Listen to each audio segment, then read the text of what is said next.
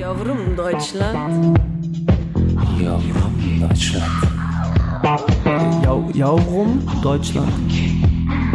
Für mich war das, das krasseste Erlebnis war ähm, auf Toilette gegangen bei einem Kumpel und bin am Kacken und guck so und dann liegt da so ein Geo. Ich bin so, was, Alter? Die lesen beim Kacken die Deutschen.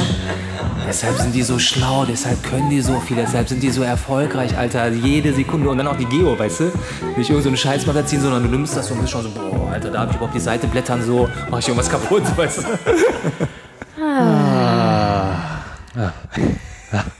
Es ist so schön. Nicht ganz so nah. Geh nicht ganz so nah. Ufuk, hast du über die Diktatorfrage nachgedacht? Ähm, nee. Also, die Frage ist, Wenn du Diktator wärst, welches Gesetz würdest du als erstes erlassen? ich, ich glaube wirklich doch Grundeinkommen plus man muss, man darf maximal fünf Jahre in einem Haus oder einer Wohnung leben und hat auch sein Leben betrachtet, aber nur so eine Gesamtquadratmeteranzahl, die man sozusagen haben darf. Du bist gar kein, du bist kein Diktator, du bist voller Sozialist. Ja, ich bin sozialistischer Diktator, ja. Und das heißt sozusagen, dass es verpflichtend wäre, dass mal eine Zeit lang Leute in 280 Quadratmeter Häusern wohnen.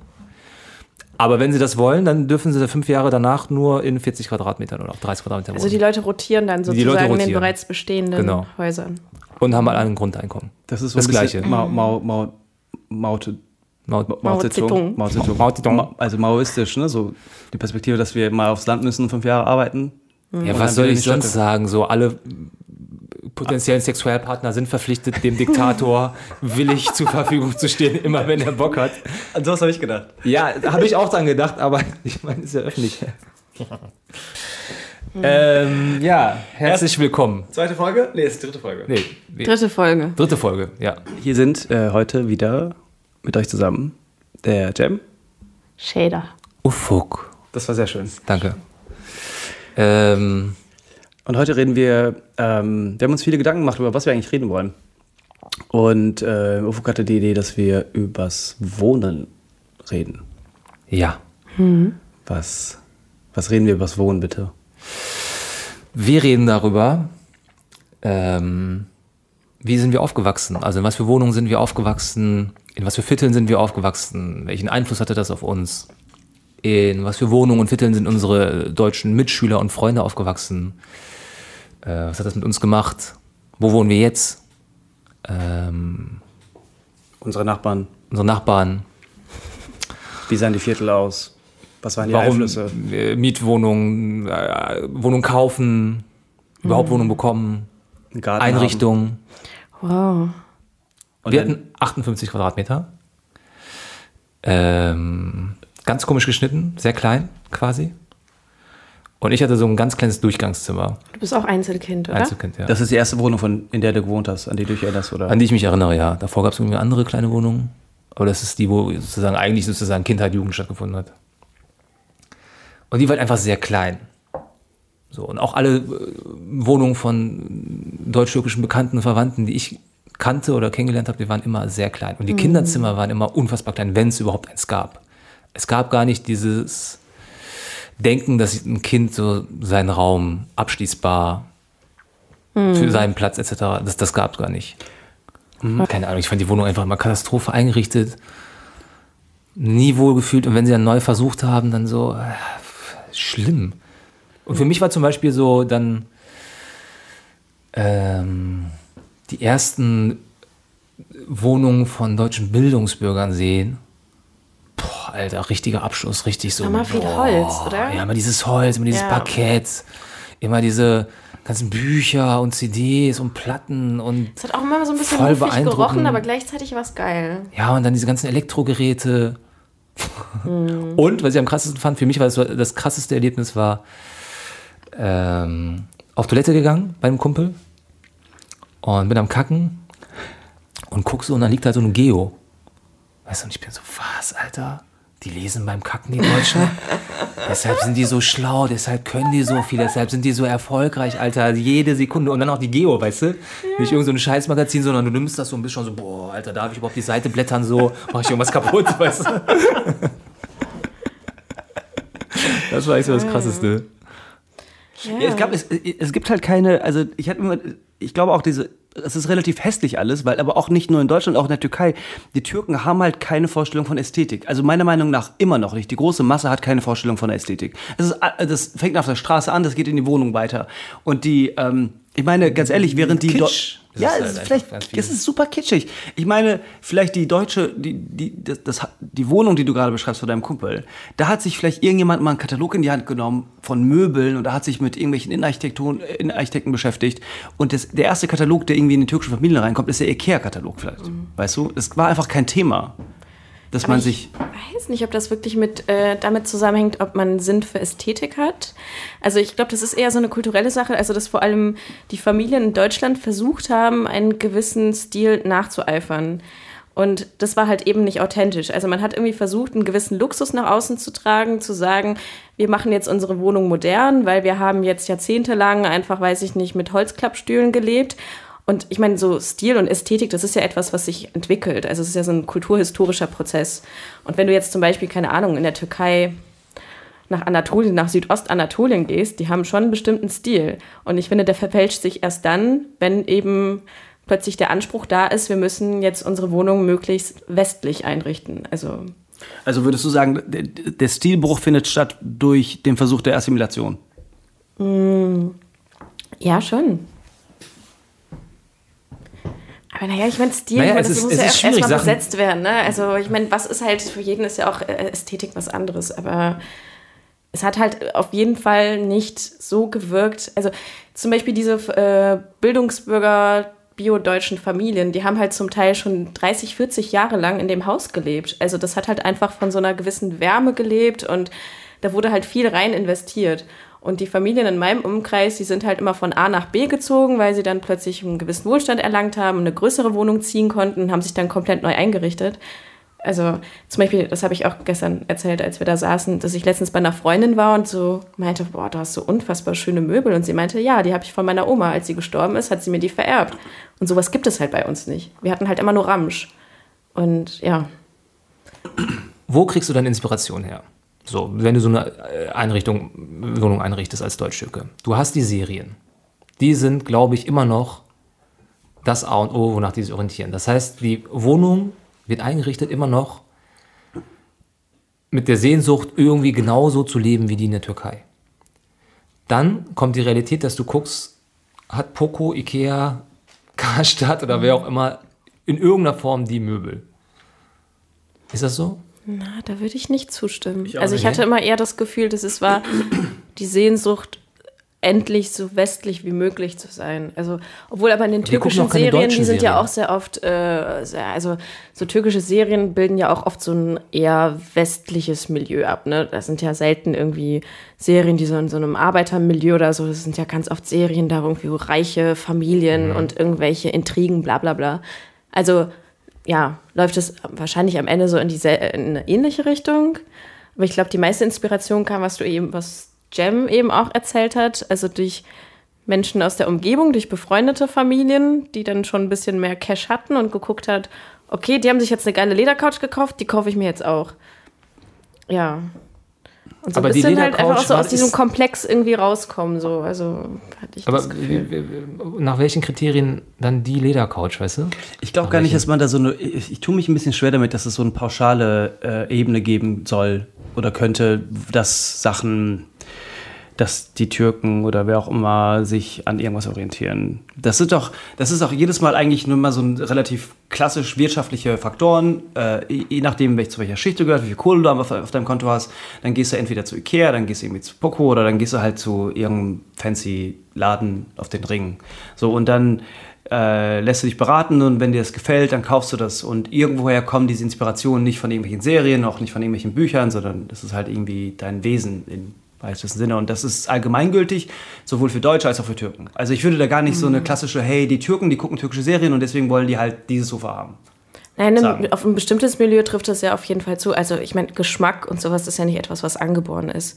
Das ist ja sehr an Klasse gebunden, das ist ja an, An kulturelle Herkunft, Faktoren. genau, an wirtschaftliche Faktoren gebunden. An Bildung. Aber ich glaube, das ist dann auch echt äh, Bildung. Eine, sehr, eine sehr philosophische Frage. Ja. Es- Deswegen meine ich auch so die, die, die, wenn ich sage, die, die Türken in Deutschland, die haben keine Ästhetikvorstellung oder die, dann rede ich, das ist auch völliger Bullshit, weil die, eigentlich rede ich über so eine, so eine allgemeine Mittelschicht, die einfach keine Zeit hat, Ja. äh, sich um diese Themen zu kümmern, weil die arbeiten wie Tiere. Also ich denke jetzt gerade an die, die Türkei und die jungen Schichten in der Türkei. Die wollen halt irgendwie was machen, aber die haben kein Geld, die haben keine, die haben, die haben keine Zeit, sich darum zu kümmern. Das heißt, die gehen und kaufen das, was einfach um die Ecke angeboten wird, im Angebot ist und was einigermaßen funktioniert. Und das ist einfach ein Luxusgut. Also Möbel sind, ist ein Luxusgut. Wenn du den in Eames äh, äh, Loungechair kaufst, dann kostet er halt 4.500 Euro. Darüber denkt halt kein, kein Türke nach. Für 4.500 Euro kaufst du dir ein Auto, Auto, kaufst du keinen Sessel. Das ist total, es ist rein wirtschaftlich. Und wenn du die Kohle hast und der Typ ist auch noch Chefarzt und ich kenne einen, dann kauft er sich halt einen Sessel für 3000 Euro. Einfach nur ein Sessel, weil er das Geld hat und weil er sich damit Juh. beschäftigen kann auf einmal. Mascha. Das ist, glaube ich, allgemeingültig überall und sehr, sehr schwer irgendwie runterzubrechen auf deutsch-türkische. Ja, klar. Aber wir sprechen ja auch immer sozusagen über die Milieus, in denen wir aufgewachsen sind. Also, Und warum gibt es das in Deutschland? Weil die haben sozusagen so eine ziemlich lange Geschichte der Kunst, des Designs, des, des Craftsmanship.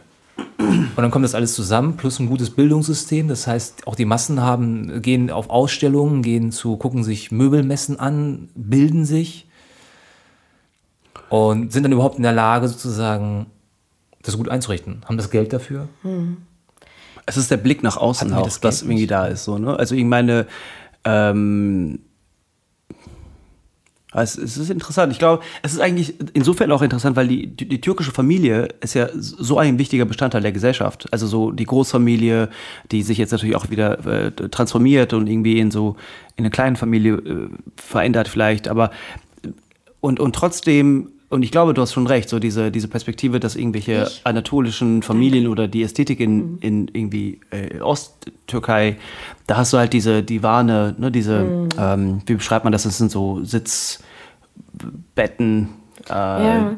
Zum Teil haben die auch, also als ich vor ein paar Jahren zum ersten Mal in Adirman war, also im äh, Südostanatolien, im Dorf, wo meine Familie herkommt. Also die hatten zum Teil wirklich einfach so große Räume. Da war ein riesengroßer Teppich ausgelegt und dann halt so ein paar Sitzkissen und man hatte überhaupt nicht den Anspruch, irgendwas nach außen zu präsentieren, was ja hier in Deutschland bei türkeistämmigen Familien ganz oft der Fall ist.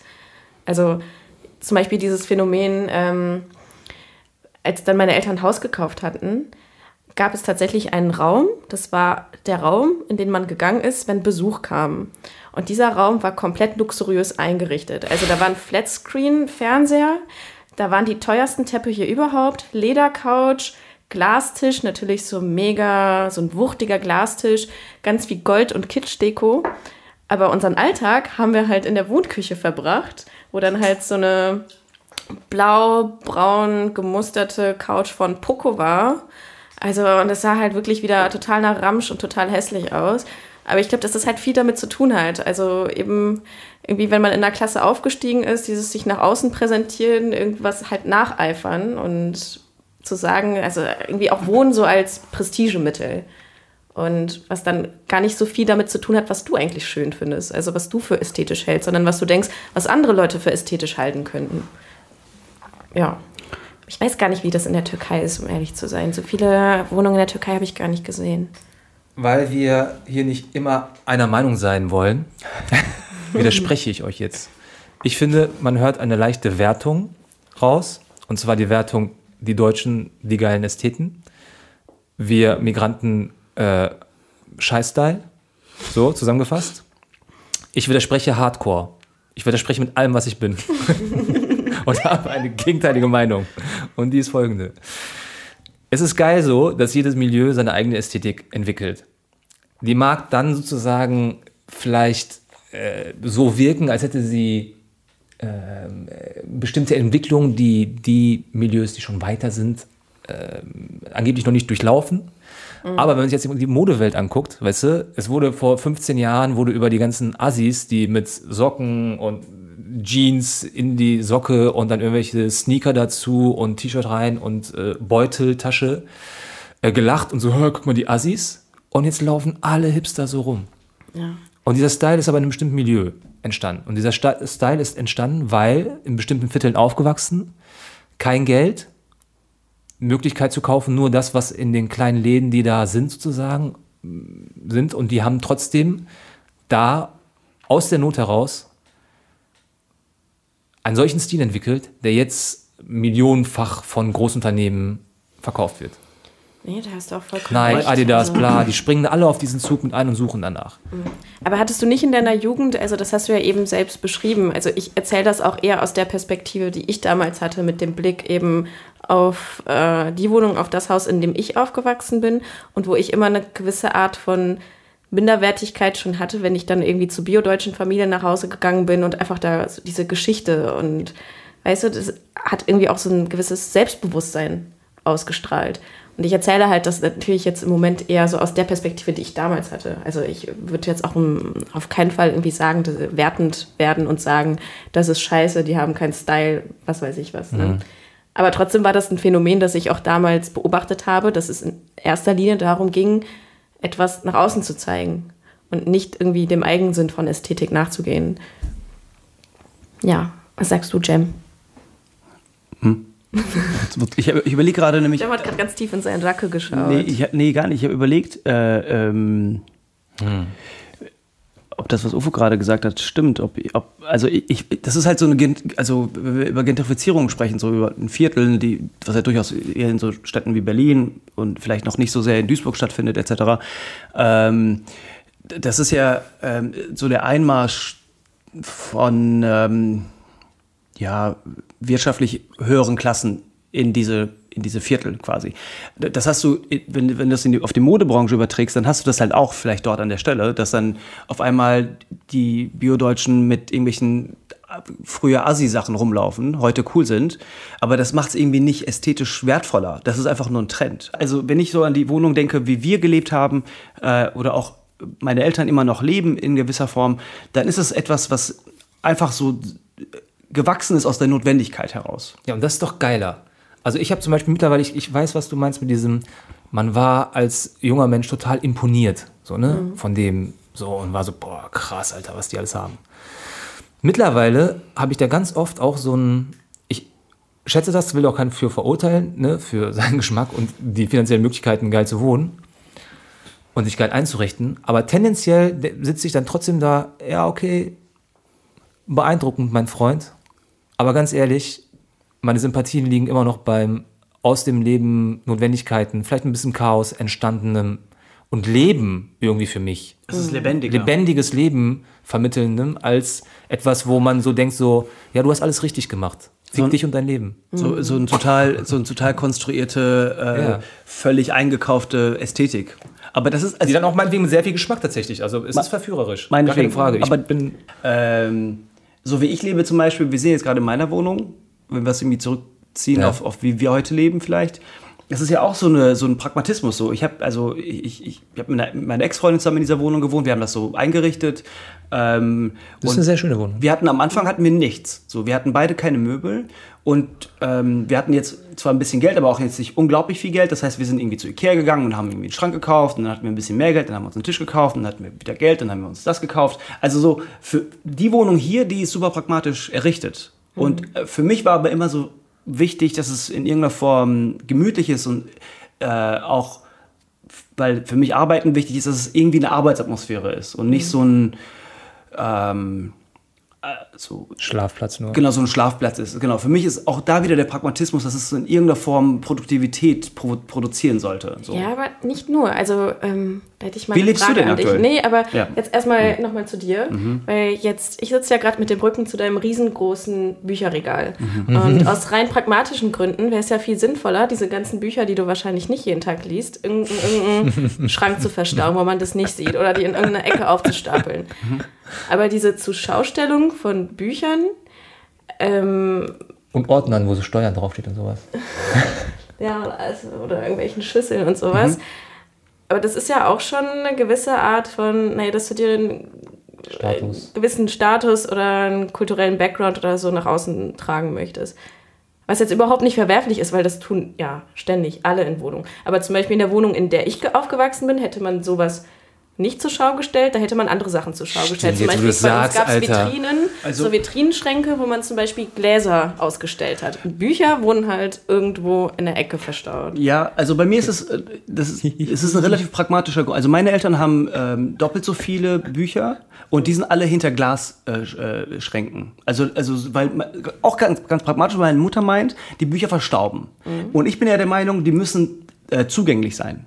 Für mich ist es nicht ein Scha zur Schaustellen per se, sondern wenn ich irgendwie eine Idee habe, dann will ich einfach reingreifen und mir das rausnehmen. Und ähm, es ist so ein Pragmatismus, ist, ich, glaube aber auch, also die, diese Schränke, so wie sie produziert werden, und das ist so auch die Art und Weise, was produziert wird und was man dann kauft. Das ist natürlich eine Selektion, die da stattfindet. Das sind Standard Ikea, das sind keine Billy, ich weiß aber nicht, wir haben das irgendwie, weiß nicht, wie die heißen. Aber das sind im Endeffekt Ikea-Schränke. Der Produzent Ikea sagt, das ist das, was da ist. Und ich gehe und kaufe mir das. Aus einer Selektion, was den finanziellen Rahmen äh, äh, betrifft und was den räumlichen Rahmen betrifft, was irgendwie Größe und Platz ähm, betrifft. Aber ich Okay. finde halt diesen Abnabelungsprozess. Du hast ja halt jetzt sehr so lange drauf geguckt auf meine Bücher, jetzt kommt irgendein Spruch von Ufuk. Also, weil wir, es geht ja in diesem Podcast auch darum, sich, sich vorzustellen, wer sind wir? Und ich will mal versuchen, die fünf Bücher zu finden, die für mich sagen, das ist Gem für mich.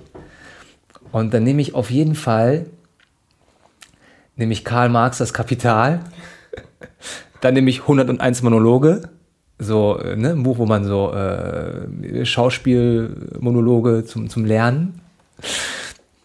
Dann nehme ich glaube ich, boah, das Film verstehen oder das Das ist der Drehbuch. Klassiker. Film verstehen oder doch irgendwie so hier Hollywood. Die besten Filme der 70er. Der kleine Prinz. Fotografie des 20. Jahrhunderts, das nehme ich noch. Oh, zwei Bücher habe ich nur noch, ne? Boah, schwierig. Passt nicht. Ich, ne- ich glaube, ich nehme Orhan Pamuk, machst du mit, Musesi, das Museum der Unschuld. Ja, der muss noch ein bisschen aushalten. Und dann nehme ich, glaube ich, noch Mafia, komm, was soll das? ja, doch, Mafia ist es, ja, auf jeden Fall. Also, was habe ich genommen? Mafia, Film verstehen, Karl Marx. 101 Monologe, Karl Marx das Kapital, Orhan Pamuk, Museum der Unschuld. Karl Marx Trifft dich das? Nee, Beschreibe ich ja, das? Bisschen, ja. Weiß ich nicht, schwierig. Es fehlt so ein bisschen die akademische äh, Dingens, ne? So Nee. dieses Cybercultures Reader. Okay. Ähm, das sind meine Bücher. Wie Aber- wohnen wir? In was für Vierteln wohnen wir eigentlich? Ich glaube in Berlin, also ich bin sehr glücklich in dem Viertel, ich mag das sehr, sehr gerne, aber in Berlin ist ja immer die Frage, äh, wo spielt sich so das Leben ab, wo spielt sich das Nachtleben ab und das ist halt meistens Köln-Kreuzberg und das ist halt einfach sehr äh, Köln-Kreuzberg, Neukölln-Kreuzberg und das ist sehr weit nach Moabit. Aber ja, gibt's nichts Spannendes. Wenn ich nach Berlin ziehe, würde ich nach Kreuz- Kreuzberg ziehen, definitiv. Als ich gerne nach Kreuzberg 2001 das erste Mal in Berlin war, angekommen am Kotti quasi, stand da so zehn Minuten, habe mich umgeguckt und dachte so, geil, es gibt einen Ort in Deutschland, wo ich hingehöre. Exakt das gleiche Ja? Gefühl habe ich auch. Ja. Jedes Mal, wenn ich in Berlin bin, denke ich. ich Ja, aber vor allem dieses Kreuzberg, ja, weil es ist so, du hast, du merkst, dass es durchmischt ist. Du, du merkst, ah, hier sind die alternativen Türken, Deutsch-Türken, Turko-Deutschen. Hier sind äh, linke Turko-Deutsche, hier sind die äh, Rasta-Turko-Deutschen, zwei Stück vielleicht. Äh, weißt du? So, Ja. und ich war so, aber es sind trotzdem auch die, die Konservativen da so und ich war so, boah, ja, Mann, weißt du?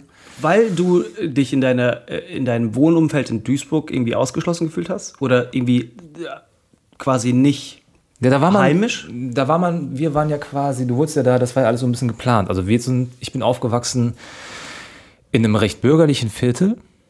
Ähm, teilweise sozusagen eine Straße hinter uns ist sogar richtig schön, das ist jetzt relativ reich. Ähm, da wohnen meine Eltern jetzt. Haben sie auch Und- so goldene Löwen-Skulpturen? Nee, das ist eigentlich ganz okay, wie die eigentlich sind.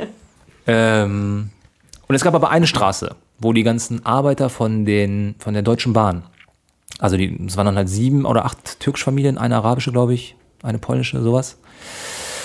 Und wir waren dann quasi auf so sechs, sieben Häuser verteilt, die alle gleich aussahen, die die hässlichsten Häuser da weit und breit waren, mit den kleinsten Wohnungen. und ähm, waren da halt sozusagen auf dieser einen Straße, die jetzt nichts Besonderes war. Und mh, ausgeschlossen nicht, aber irgendwie schon markiert, aber ohne dass es eine eigene Identität hatte. Also das war ja nur, weißt, es gab ja, es war kein Viertel in dem, also für dieses Viertelding mussten wir dann sozusagen in andere Viertel fahren und da gab es dann die Friseurläden, die Shops und die, weiß ich nicht, ähm, Cafés und sowas. Ähm, und ich glaube, da hat auf jeden Fall so ein bisschen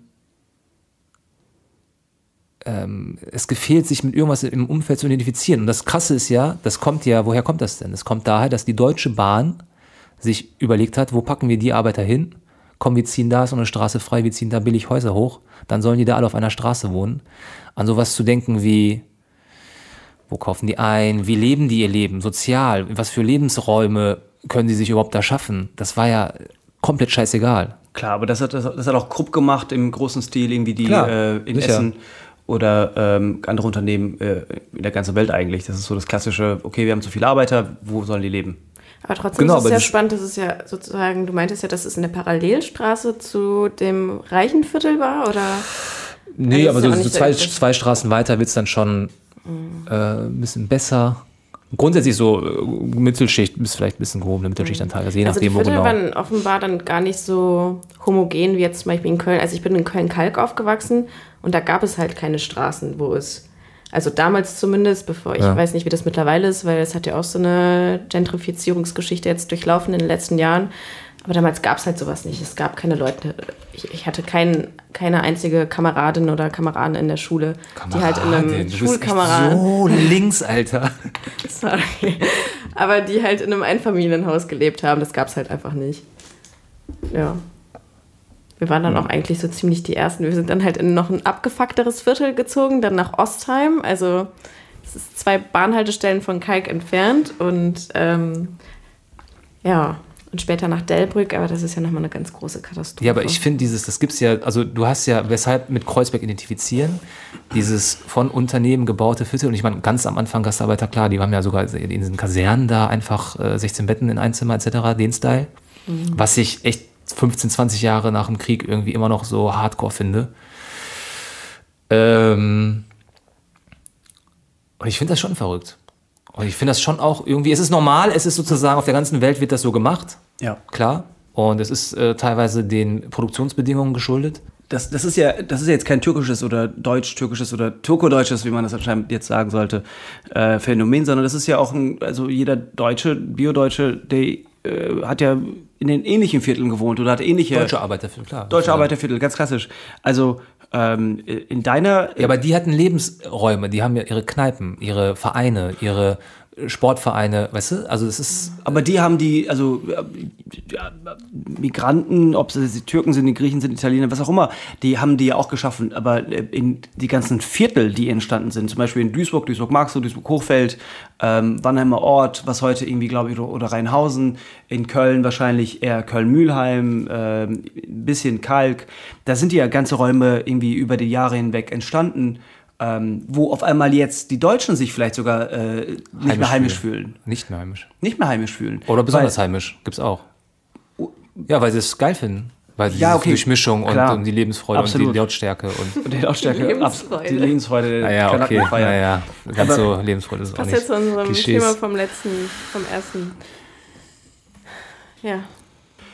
Also lass uns noch mal ein bisschen äh, persön per- persönlicher werden. Ja, wir haben erzähl- zu allgemein. Ja, Ich erinnere mich gerade, als ich tatsächlich das erste Mal bei einer nicht turko-deutschen Klassenkameradin zu Hause war. Also äh, die waren selbst nicht mal Bio-Deutsche, sondern irgendwie Jugos die Familie kam aus Jugoslawien oder so. Und meine Mutter hatte ein Riesenproblem damit, weil sie meinte, also ich weiß nicht, das hatten meiner Wahrnehmung nach alle türkischen Mütter, die hatten ja so einen krassen Putzfimmel. Also meine Mutter hatte das zumindest. Und die Wohnung musste halt immer wirklich so aussehen, als könnte im nächsten Moment die Bundeskanzlerin oder damals der Bundeskanzler zu Besuch kommen. Und das ist auch tatsächlich etwas, was ich mir später abgewöhnen musste. Weil ich habe manchmal auch immer noch zu Hause, wenn bei mir es schmutzig ist, habe ich irgendwie so, so einen Urstress in mir, dass ich denke, was wäre jetzt, wenn jemand zu Besuch käme? Das ist ja total schlimm. Naja, Und ich wollte damals zu Anna nach Hause gehen und meine Mutter wollte das nicht, weil sie meinte, ich weiß nicht, wie sauber die sind zu Hause. Und dann durfte ich dann mit zu Anna und mein Vater oder so oder meine Schwester hat mich dann später abgeholt und wurde dann später von meiner Mutter ausgefragt, wie sauber war es bei denen zu Hause. Und als es dann rauskam, dass es nicht so sauber war, wie sich das meine Mutter vorstellt, und ich kann mir das, ich kann das jetzt gar nicht rekonstruieren, ob es wirklich so war, äh, wollte meine Mutter nicht mehr, dass ich zu denen nach Hause gehe. Ja, so war das. Weil die hatten nämlich Wie? auch Haustiere. Die hatten nämlich ein Kaninchen zu Hause Ah und ja, das war halt ein No-Go. Also wie kann man ein Tier mit Fell zu Hause haben? Das ging ja gar nicht, weil da ist ja überall Haare und was weiß ich. Und dann sind die Haare ja auch im Essen und ich muss ja als Kind dann da bei denen zu Hause essen und das geht ja gar nicht. Und ja, Haben denn auch, that's a story. und wie war es, wenn deutsche Freunde zu dir gekommen sind?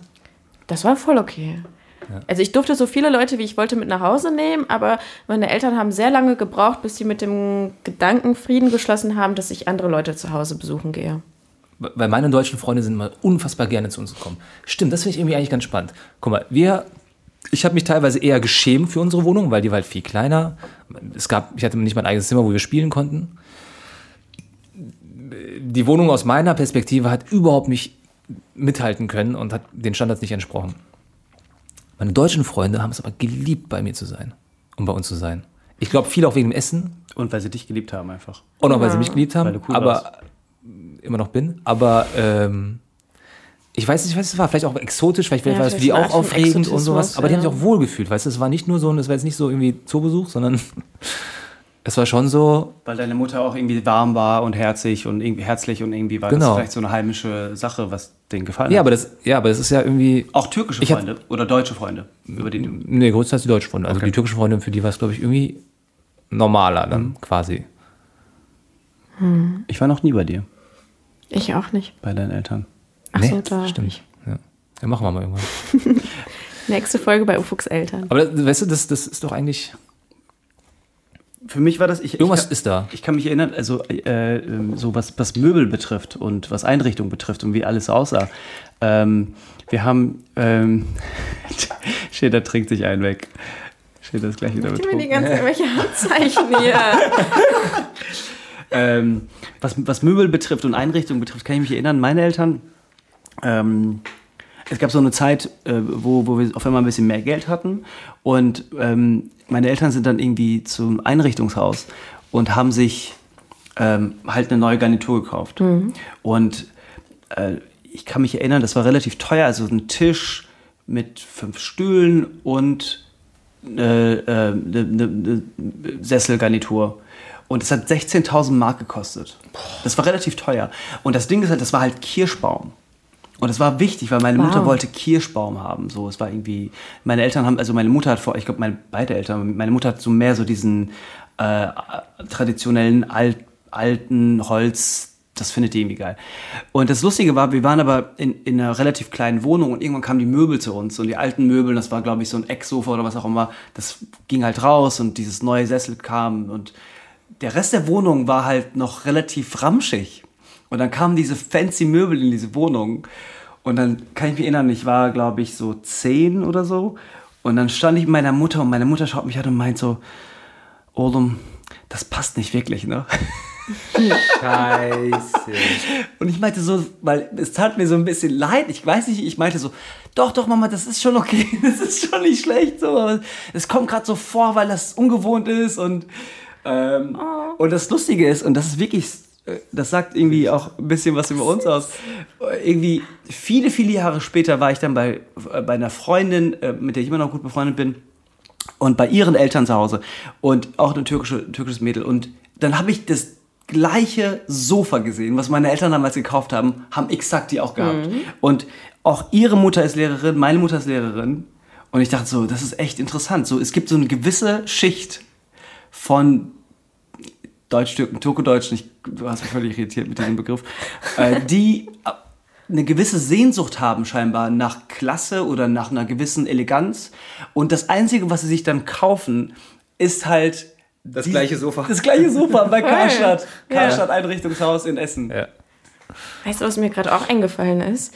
Also, dass auch bei ganz vielen türkeistämmigen Familien es so war, dann haben die sich endlich mal richtig geile Möbel gekauft. Und was sie dann gemacht haben, war über das Ledersofa erstmal eine Decke drüber legen. Über den schönen Holztisch erstmal eine Plastik, so eine, so eine, Ja. so eine Plastikschicht. Ey, diese Plastiksache, Oder ne? dann ein Flatscreen, aber dann darüber so ein weiß gehäkeltes, selbst gehäkeltes, hässliches Ding. Also man hat sich schöne Sachen gekauft und die dann mit, mit so viel Ramsch einfach überdeckt. Also, und das war dann auch wieder der Punkt, wo es nicht mehr pragmatisch war, wo man sich das Leben schwer gemacht hat, weil dann musste man, wir hatten dann irgendwie so einen kleinen Schrank, da war so der Digitalreceiver drin, den man halt anmachen musste, um türkische Sender zu empfangen.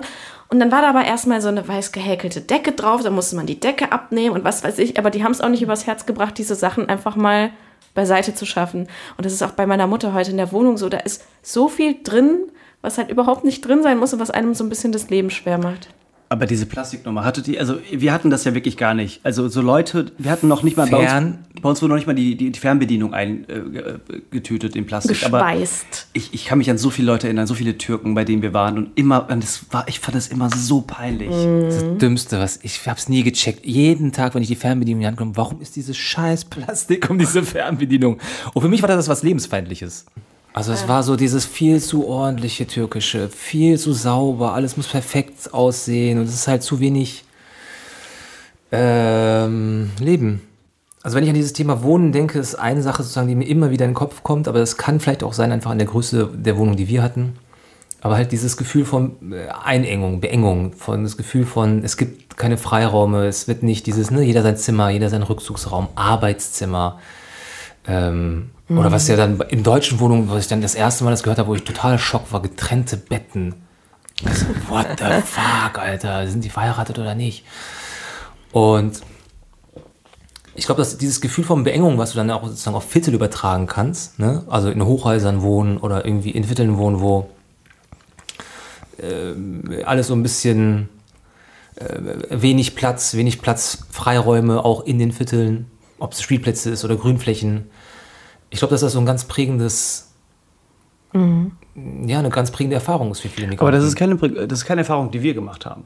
doch, also ich hab Erfahrung, die- die ich gemacht habe. Ja? Ja, ich schon. Ja. Spielt da auch so ein bisschen das mit, also ich kann es total nachvollziehen, aber ähm, ich hatte auch immer das Gefühl, ich hatte dann später mein eigenes Zimmer, als wir dann so mit 10, 11 eben in dieses Haus da gezogen sind in Ostheim. Aber es war trotzdem nicht mein Zimmer in dem Sinne, dass ich da wirklich tun und lassen konnte, was ich wollte, einfach die Tür schließen.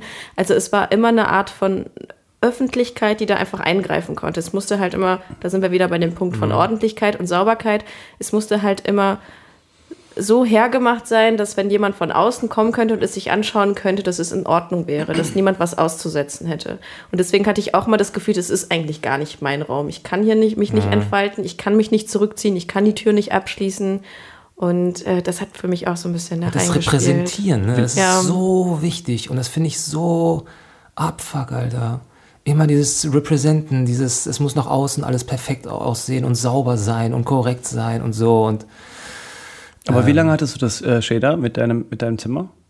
Wie lange ich das Zimmer hatte jetzt? Oder wie lange du dieses Gefühl hattest oder ab wann du das losgeworden bist? schon immer. Also ähm, eigentlich schon, vielleicht hat das auch damit zu tun, halt, dass es ein bisschen anders ist. Also bei mir in der Familie war das, wenn man zusammengelebt hat, also es war nicht wie bei biodeutschen Familien, dass man einen Rückzug hatte, man hat die Tür abgeschlossen, es hat niemanden, also niemand hat einen gestört, sondern meine Mutter ist halt jederzeit einfach reingekommen, auch später, als wir dann aus diesem Haus ausgezogen sind, weil meine Eltern sich äh, scheiden gelassen haben und ich dann mit meiner Mutter alleine gewohnt habe. Also man war immer so ein bisschen auf dem Serviertablett. So jederzeit konnte jemand reinkommen. Ich, ich finde es halt total interessant. Das habe ich dann gesehen, zum Beispiel bei ähm, Freunden, also jetzt festen Freunden, festen biodeutschen Freunden, wenn ich mit denen nach Hause gegangen bin, das Phänomen, dass man bei denen irgendwie im Zimmer ungestört Sex haben konnte oder so und niemand einfach reingekommen ist. ja, Töbe, töbe, ja, Ja. da ist das Ah. Thema, jawohl, Sex. Naja, egal.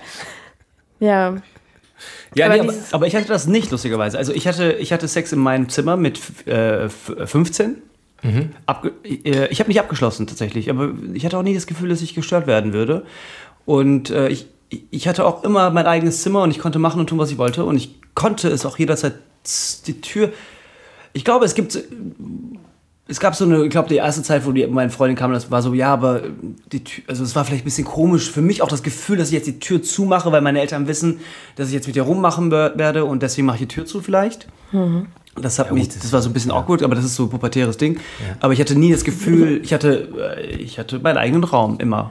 Das ist sehr schön.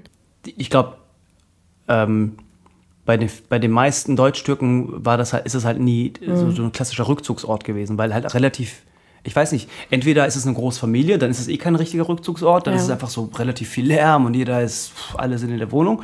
Oder ist es einfach nicht, das sind glaube ich viele Faktoren, vielleicht wirtschaftliche Sachen, es ist einfach nicht das, dieses, dieses, dieses Gefühl da, dass es ein Rückzugsort ist. Nee, weil das wahrscheinlich auch wieder stimmt. Vielleicht so dieses Kollektivistische und das Individuelle, ne?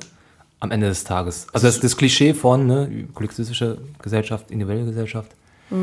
Weil man ja auch, ich, in der Türkei stimmt, merke ich das manchmal. Stimmt, dass, als ich im November in der Türkei war, bei meiner Oma und Tante und so weiter, ähm, die sind halt morgens aufgewacht und dann blablabla, die ganze Zeit. Und ich auch. Ich wurde sofort vereinnahmt und wurde morgens geweckt und mir wurde direkt irgendwas erzählt. Und ich war halt völlig überfordert damit teilweise. Und dann habe ich immer wieder jeden Tag so sagen müssen, so, ey, ich gehe mal in mein Zimmer. Es gab so ein Zimmer, wo ich so zumindest ein bisschen liegen konnte. Und dann hab, ich- bin ich dahin. Und dann kamen die aber auch maximal nach 20, 25 Minuten haben die geklopft, so, willst du irgendwas? Was machst du? Ah, okay, weißt du? Ja, das war mit meiner und Mutter ich kam gar genauso. nicht klar drauf, dass ich sozusagen sage, ich brauche meinen Rückzugsraum. Und dann war es so, wenn ich abends schlafen gegangen bin und ich habe gesagt, boah, ich bin richtig müde, ich muss schlafen. Einen Abend kam meine Oma, es war süß, weil meine Oma hatte einfach was, äh, was auf ihrer Seele brannte, was nichts mit mir zu tun hatte, sondern einfach so familiäres Zeug sozusagen. Und aus irgendeinem Grund, weil sie wahrscheinlich jeden Tag das meiner Tante oder meiner Cousine oder meiner Mutter erzählen, langweilt auch irgendwann, ah, das ist neuer, erzähle ich denen das mal, hat sie sich an mein Bett gesetzt und hat halt wirklich zwei Stunden lang so von ihrem emotionalen Leben, von ihrem Gefühlsleben. Und es war halt so, ich lieg da, ich habe das natürlich auch genossen, weil ich es total süß fand, aber dachte halt so, ja krass, also ich habe halt vor zwei Stunden gesagt, ich bin super müde und will gerne schlafen. Hätte ich gerade auch masturbieren können. Ja, nee, das mache ich da nicht. Okay. Doch. Ähm, das war unsere dritte Folge.